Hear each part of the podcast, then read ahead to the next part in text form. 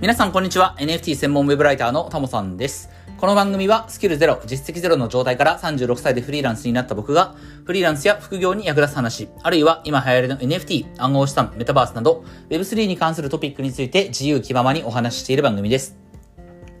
はい。ということで、今日も早速やっていきましょう。今日のタイトルはですね、これまで経験してきた投資についてというテーマでね、話をしようと思います。まあ、ここでお話をする投資っていうのは一般的にイメージする投資だと思ってもらったらよくて、まあ、株式とか FX とか投資信託とかね、あるいは暗号資産、NFT みたいなものを想像してもらえばいいんですけれども、まあ、まず大前提として、えー一番その、コスパのいい投資というか、まず最初にね、やっぱり、お金が少しでもできたのであれば、まず投資すべきは自己投資なんですよね。これはね、結構本当にやってみないことにはわかんないんですけれども、どんな、うん、有料銘柄の株式買うよりも、暗号資産、仮想通貨を買うよりも、NFT を買うよりも、一番優先すべき、そして本当に一番リターンが大きいのは自己投資です。要は自分のスキルとか、えー知知見をね、こう高めて、能力を高めて、自分で稼ぐスキルを身につけること。これが一番ね、えー一番ローリスク、ハイリターンな、えー投資っていうのは自己投資なので、で、ここをね、みんなね、ないがしろにするんですよね。僕も会社員時代そうだったんですよ。いきなりちょっと脱線しますけれども、まあ会社勤めしててね、まあこれだと給料も上がらんし、やばいなと思ってどうしようかなと思った時に、人は投資に逃げ込むんですけれども、これあえて逃げ込むって言いますけど、要はいきなりね、FX やってみたりとか、なんかこうめちゃくちゃ、そこ、この値上がり率が高かったりするから仮想通貨やってみようとかね、いきなりそういったことするんですけれども、その前に勉強せえっていう話なんですよね。えー、まあ本当に本気で FX やるならば、その FX を勉強するために、まあ最近はね、無料で学習できる、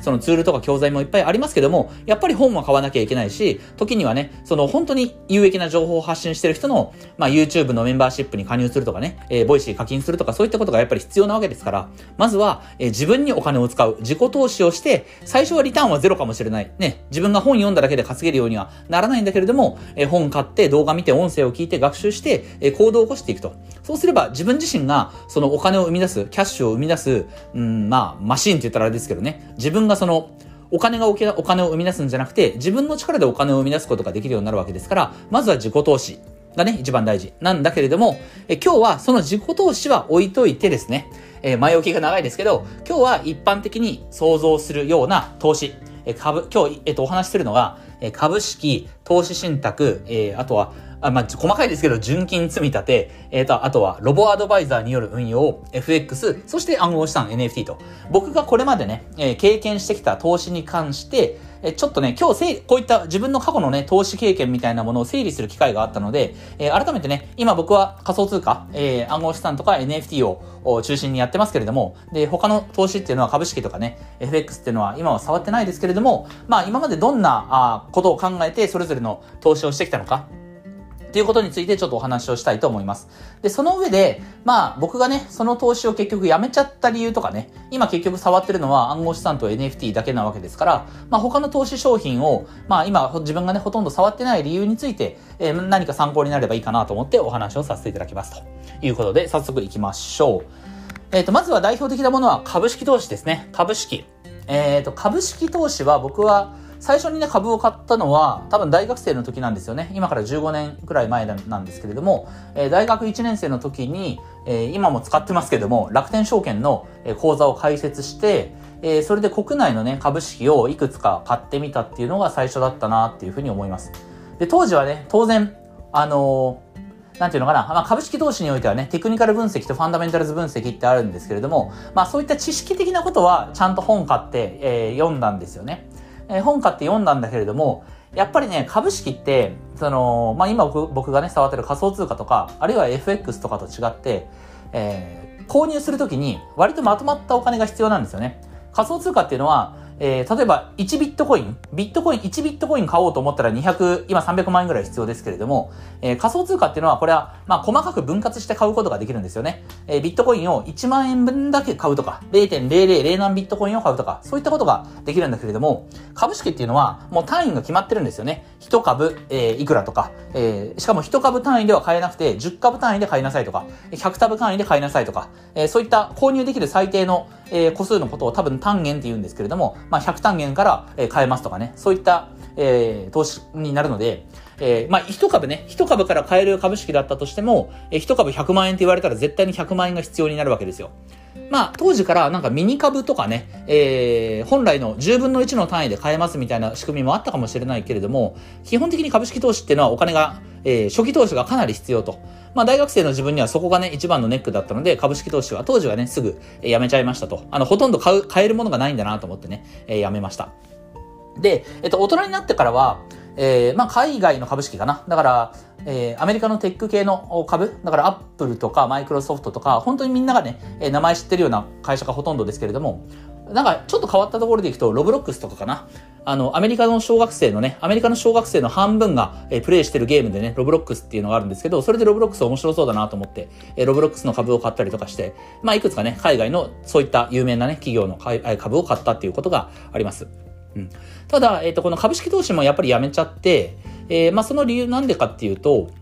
うん、まあ、あのー、大人になってね、さっき大学生の時に辞めちゃった理由は、まあ、資金がない、元手がないと、数万円しかないっていう中ではね、株は買えないなっていうことが分かったんだけれども、大人になって、えー、まあ、まあ、10万円とかね、20万円ぐらいだったら株は買えますよと。買えるんだけれども、やっぱり株式ってそんなに値動きがないんですよね。うん、1日に5%、例えばテスラ、うんまあ、テスラは1日に5%動くとかあったりするんだけれども、イーロン・マスクのね、一言、イーロン・マスクの挙動だけで、1日で数パーセント価格動くことあるけれども、基本的には1日に1%とか2%ぐらいしか株式の、投資のね、株価って動かないんですよね。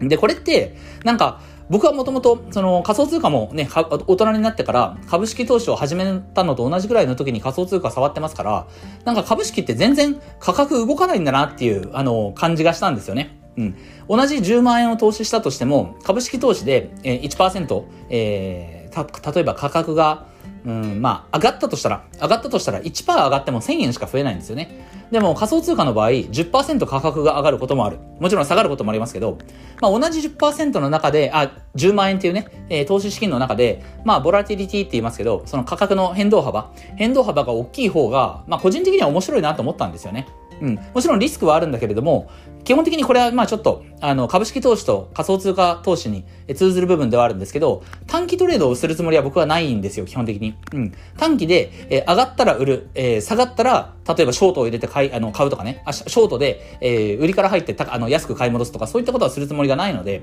基本的に、えー、長期的な成長を信じて、この株式の、あこの株が、まあ、長期的には伸びるだろうなとか、ビットコインとかイーサリアムは伸びるだろうなっていうふうに思いでね、えー、買ってますから、うん。その意味では別に短期的に短い期間でね、多少5%とか10%価格が下がっても、まあ別に気にすることはないんですよね。うん。長期的には、えー、上昇率がね、なんか10%とか20%とかそんなもんじゃなくて、まあ200%、300%、つまり2倍、3倍に価格は伸びていくっていうことは分か、まあ分かってるって言ったら変なんですけど、ね、ビットコインも今、えー、過去最高値よりは、まあだいぶ戻してきたので、過去最高値の半分弱ぐらいまで戻してきましたけれども、まあまだまだね、もともとビットコインで760万円ぐらいまで価格上がってますから、まあこれからもっと上がるだろうなっていうのが、まあおおむね信じられるので、え基本的にはね、あの、短期間で、えー、10%、20%下がっても気にすることはないと。これからどうせ200、えっ、ー、と、200、300%伸びるだろうなって思ってるから、まあ仮想通貨はずっと持ち続けられるんだけれども、株式投資は、その長期目線で保有するっていう意味においてもですね、なんかこう、やっぱ仮想通貨に比べて時間がかかるなっていう、大きく育つにしても、まあ短期的にね、トレードをするにしてもですよ。やっぱり仮想通貨の方が幅が、あの、値動きの幅が大きいから、まあそっちの方が面白いなと思ってね、株式投資はやめたというのがあります。はい。えー、ということでですね、株式投資は、えー、そんな感じでね、えー、今はやってないですというところですけども、まあ、仮想通、そうだな、株式をやるメリットとすれば、やっぱりね、あの仮想通貨に比べてハッキングのリスクなんかないわけですから、えー、まあ安全だし、えー、あとは、やっぱり仮想通貨とかね、NFT のこの、まあ何パー、何十パー、何百パー、時には何千パーセントっていうこのボラティリティを許容できるかどうかっていうところはね、人によると思いますから、さすがに仮想通貨触るのは怖いよ、怖いわっていう人、ただまあある程度のリターンを得ていきたい、得ていきたいなと。そこそこ安定的にリターンを得たいなって思う人は、やっぱり株式結構いいんじゃないかなっていうふうには思います。はい。ただ僕は、えー、もっと、まあリスクテイカーなので、まあちょっと面白くないなっていうふうには思いました。はい。えー、そして次ですね。えっ、と、ちょっと長くなりそうだな。今日はいくつか絞った話しようかな。じゃあ、あとは、まあ、投資信託、純金積み立て、えー、ロボアドバイザーの運用は、まあ今日の本筋ではないので、今日はじゃあ、えっ、と、今お話しした株式と、えっ、と、FX と、あとは仮想通貨、あの、えー、暗号資産のことだけお話ししようかなと思います。はい。まあ、投資信託純金積立ウェルスナビ、ロボアドバイザー、やっぱ、うん、本筋、あんまり大事ではないかなと思うのでね、まあ、積み立て NISA はみんなやった方がいいと思いますけれども、まあ、それくらいなので、えー、次はね、FX の話をしようと思うんですけど、えっと、FX は、実は結構ちゃんとやったことがあって、えー、会社勤めをしてる時にですね、まあ、まさにさっき言ったような、その、会社でね、働いてても確実に給料が上がらないことがわかると。会社員っていう働き方はそうなんだっていうことに気づいてから、これ副業しなきゃいけないなと思ってね。それで触り始めたのが FX なんですよね。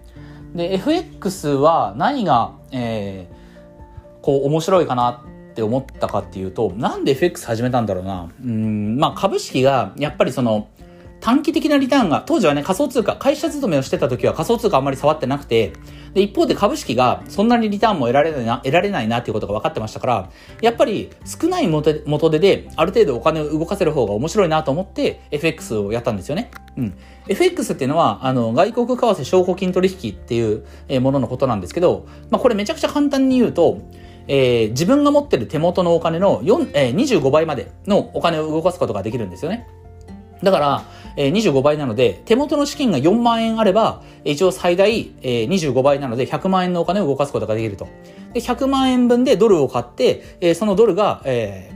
ー、だから100、1ドル100、例えば、例えば、1ドル100円の時にですね、100万円分の、えー、ドルを買うと、つまり1万ドル買って、それがね、価格が、えー、1%上がれば、えー、100万円買った上で、えー、101 1万円に上がるわけですから、ちょっと今、これ数字、あの、わかんない人はね、計算、あの、手で書きながらね、えー、イメージしてもらったらいいと思うんですけど、100万円で、1ドル100円の時に100万円分のドルを買いましたと。つまり1万ドルですと。で、1万ドルが、えー、1%上がったらば、えー、100万円分だから101万円になるわけですよね。4万円の元手で、要は1万円のリターンを得ることができるんですよ。4万円で1万円のリターンを得ようと思ったら、これは、あの、上昇率は25%なので、これわかりますかね ?4 万円をもし株式に例えば投資して1万円のリターンを得ようと思ったら4万円の4分の1ですから25%ですよね。つまり利回り25%必要になるんですよ。これ絶対に不可能なことなんですよね。まあ仮想通貨だったらたまにね、えー、1日で25%動く銘柄もね、まあこれは危険ですけど仮想通貨であっても危険ですけど、まあそういったことがあるんで、えー、仮想通貨に貼るっていうのはあるですけありですけども、株式でね、1日25%っていうのはこれ基本的にありえないです。あのー、まあ海外はちょっとわかんないですけど、日本だとストップ高、ストップ安っていうね、1日の動ける上限の幅も決まってますから、上限下限がね。1日で25%下がることは基本的に上がったり下がったりすることはないはず、基本的に。うん。なので、4万円の元手で1万円のリターンを株式投資で得ることは、これはほとんど不可能なんですけれども、えー、この4万円を25倍までお金を扱うことができると。4万円の25倍まで。えー、4万円あれば100万円を動かせるとなれば、えー、その100万円分の中で、100万円がね、えっ、ー、と、1%値上がりすれば、つまり、えー、100、1ドル100円の状態から1ドル101円に、えー、わずか1%上がれば、えー、4万円の元手で、えー、1万円が稼げるということになるので、まあ、FX って確かにね、これ、あの、危険はね、完全に裏返し、えー、その1%下がればね、1万円が消えてなくなるわけですから、4万円がね、3万円に一気に下がるということになるんで、これは危険は危険なんだけれども、まあ、その日本の FX、あの、の取引所にはね、ロスカットっていうね、仕組みもありますし、まあ、ロスカットっていうのはちょっと後で調べてもらって、気になる人はね、調べてもらったらいいと思うんですけど、ロスカットの仕組みもありますし、まあ、その証拠金維持率とか、まあ、ちょっと難しい言葉ですけど、えー、証拠金維持率とか、その取引するために必要な数字もリアルタイムで把握することもできるし、まあ、ちゃんと自分でもルール決めて、そして、まあ、その取引所のね、機能に従ってちゃんとやれば、まあ、あの、大怪我することはないかなと。自分がね、取れる範囲の、リスクの範囲の中でプレイするんであれば、FX も大怪我することはないなと思って、えー、やってみました。うん。で、結論、えっと、儲かった時もあれば、えー、損した時もあるんですよね。え、最終的には、え、っと、100万円のお金が、まあ、90何万円になってしまったので、多分損してるんですけれども、えー、でも一時的に100万円が確か110万円ぐらいまで、えー、上がったことがあるので、えー、リターンが出た時もあれば、要は勝ってる時もあれば、まあ最終的にはね、だいぶ損切りして負けちゃった状態で FX はやめたっていう感じなんだけれども、うん。でも当時はね、今を振り返りますけど、100万円がね、90何万円になったってね、当時はマジで、やべえなってこれお金なくなるって思ったんですけど、今はね、えっ、ー、と、1ヶ月前に持ってた NFT の、なんだろう、えー、時価が1100万円だったのに、今800万円ですからね、300万円、あの、1ヶ月で消し飛びましたけど、あんまりこれ全然気にならないっていうね、なんかほ、本当に人って慣れだなって思うんですけれども、当時はね、100万円が90何万円になっただけで、5万円か7万円ね、ぐらいの金額下がっただけでね、うわ、やばいなって思ったんですけど、今は300万円なくなってもね、まあ大丈夫だなって思ってるんですけど、これ本当強がりじゃないんですよ。本当にね、慣れるんですよね、人ってね。うん。で、えっ、ー、と、まあ当時は FX でやって、ちょっと損を出した状態で、まあやめましたと。で、えー、この FX なんでやめたかっていうと、えっ、ー、と、基本的にね、その、さっき株式のところで話しましたけども、長期的なスタンスでずっと、例えば何か特定の銘柄を持ち続ける。えー、例えば、まあ、為替だったらば、FX だったら、例えばドルを買ってドルをずっと持ち続けるみたいな。それが基本的にはできない仕組みにな、できない仕組みじゃないんだけども、それをやっても稼げないっていうことになるんですよね。うん。例えば株式だと、この先ね、今から10年後も、アップルっていう会社がもう成長し続けるだろうなと思えば、ね、細かい取引をせずにずっとアップルの株を持ち続ければいいわけですよ。ね、ウォーレン・バフェットさん、あの世界で最高の投資家のウォーレン・バフェットさんも、えー、ずっと同じ銘柄を持ち続けるっていうスタンスでね、長期スタンスで、えー、投資してますけれども、まあ僕もそれが正解だなって思います。株式にせよ、仮想通貨にせよ、基本は長期で保有すると。ただ FX っていうのはそうじゃなくて、細かい値動きをこう把握して、えー、その自分がとにかく安く買って高く売る。あるいは逆ができるんですよね。高く、えー、売って安く買い戻すっていう、売りから入るっていうことができるので、為替取引の場合、為替というか、その、証拠金取引っていう場合はね、えー、できるので、うん。まあ、なので、その細かく利ザヤを取っていくっていう、短期売買を繰り返して、細かくその差分を取っていくっていうことが、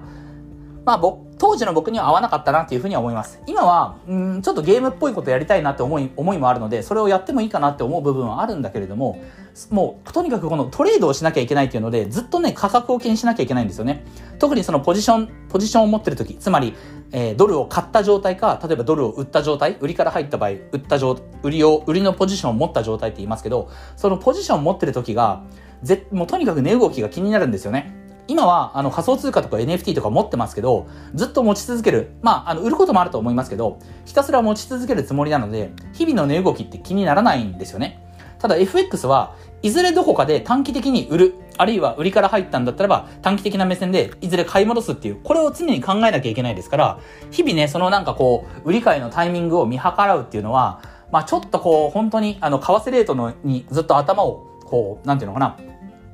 そのことばっかり気になっちゃうっていう。うん。あの、投資初心者の方がね、初めて、初めて株を買ったらその値動きが気になるみたいなことはよくありますけれども、いや、FX はもう基本的にそれがずっとつきま、つき、ついて回るんじゃないかなっていうのがあったので、基本的にね、その売買を絶対に繰り返すっていうその前提がありますから、まあちょっと FX やるのはきついなっていうふうに当時は思って、えー、やめましたと。うん。それよりかはやっぱり、えー、ずっと持ち続けるの。とにかくビットコインとイーサリアムを信じて持ち続ければ OK っていうこの仮想通貨だったりとか、まあ最近ね、あの、楽しんでる NFT とか、えー、まあ NFT もね、その基本はあのイーサリアムで取引されてますから、要はイーサリアムっていう暗号資産ですけれども、まあそれをただ持ち続ければいいので、まああんまり気にする、短期的なね、値動き気にする必要はないですから、まあこっちの方があの楽かなという部分もあって、えー、FX は一旦やめたということになります。はい。えー、まあ、ただ、最近ちょっとね、あのー、まあ、さっきも言いましたけど、ゲーム的なことをね、ちょっとやりたいなと思ってますんで、うん、まあ、為替、ドル円のね、FX、まあ、他の通貨でもいいですけど、まあ、FX とか、あとはまあ暗号資産ね、触ってますから、ビットコイン FX とかね、うん、ちょっとやってみようかなと。むしろね、ビットコインの価格をもうちょっとしっかりこう、把握し続けることも必要なのかなって思う部分もあったりするので、まあちょっとこう、仮想通貨の暗号資産のね、FX はやろうかなって思う部分はありますけれども、まあ今はね、一旦特に何も触ってないという感じになります。はい。なので、まあこの FX を、まあおすすめ、必ずしも誰にでもね、おすすめするわけじゃないですけれども、まあ短期的な利益を得られる保証もないからな、なんかやっぱ本当に戦略、戦術、戦略っていうか戦術だな。とにかく FX の知識をこうちゃんと勉強して、